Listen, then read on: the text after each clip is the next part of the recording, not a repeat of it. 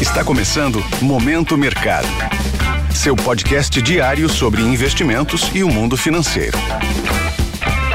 Muito bom dia para você ligado no Momento Mercado. Eu sou o Deverson Rocha e bora para mais um episódio desse podcast que te informa e te atualiza sobre o mercado financeiro. Hoje vou falar sobre o fechamento de ontem, dia 23 de outubro, e a abertura de hoje, terça-feira.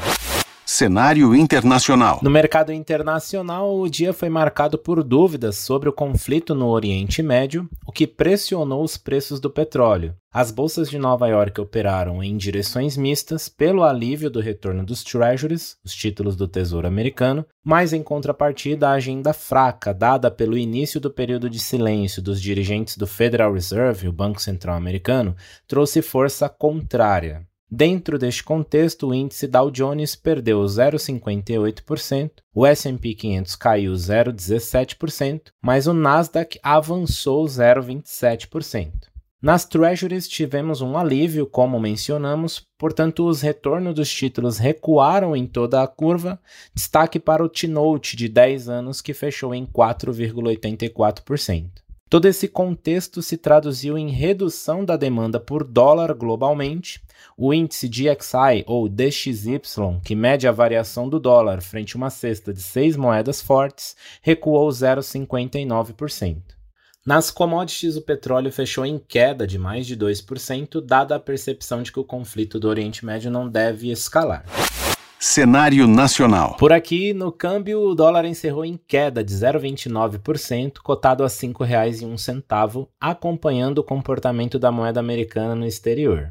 Os investidores acompanham a tramitação da agenda econômica no Congresso com o projeto de taxação dos fundos offshore exclusivos e da reforma tributária, mas ainda não estão influenciando diretamente no preço do dólar.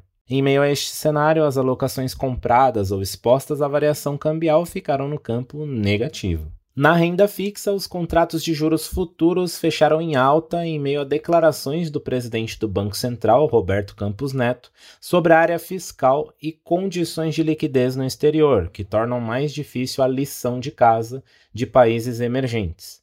Com isso, as taxas se desviaram do comportamento do mercado americano e as posições tomadas, que são aquelas que apostam na alta das taxas, foram favorecidas. Na bolsa, o Ibovespa fechou em queda de 0,33% aos 112.784 pontos. Além do cenário exterior negativo, a pressão da baixa de mais de 6% da Petrobras se impôs e a prova disso é que, mesmo com 67 ações em alta na sessão, o índice terminou em queda. O papel da Petro foi penalizado pela proposta de mudança de estatuto. O mercado vê como um afrouxamento nas regras atuais. Na ponta positiva do índice, tivemos CVC subindo cerca de 9%, Gol MRV avançando um pouco mais de 5% cada. No lado oposto, além das duas ações de Petrobras no topo da lista, destaque também para Magazine Luiza e PetroRio caindo aproximadamente 2% e Suzano recuando quase 1%. Desta forma, posições de investimentos compradas no principal índice da Bolsa Brasileira foram desfavorecidas pontos de atenção. Na agenda do dia, fica no radar a divulgação das prévias dos índices de gerentes de compras, o PMI, dos Estados Unidos. A presidente do Banco Central Europeu, Christine Lagarde, fará um discurso importante acompanhar para ter um norte sobre a política monetária por lá.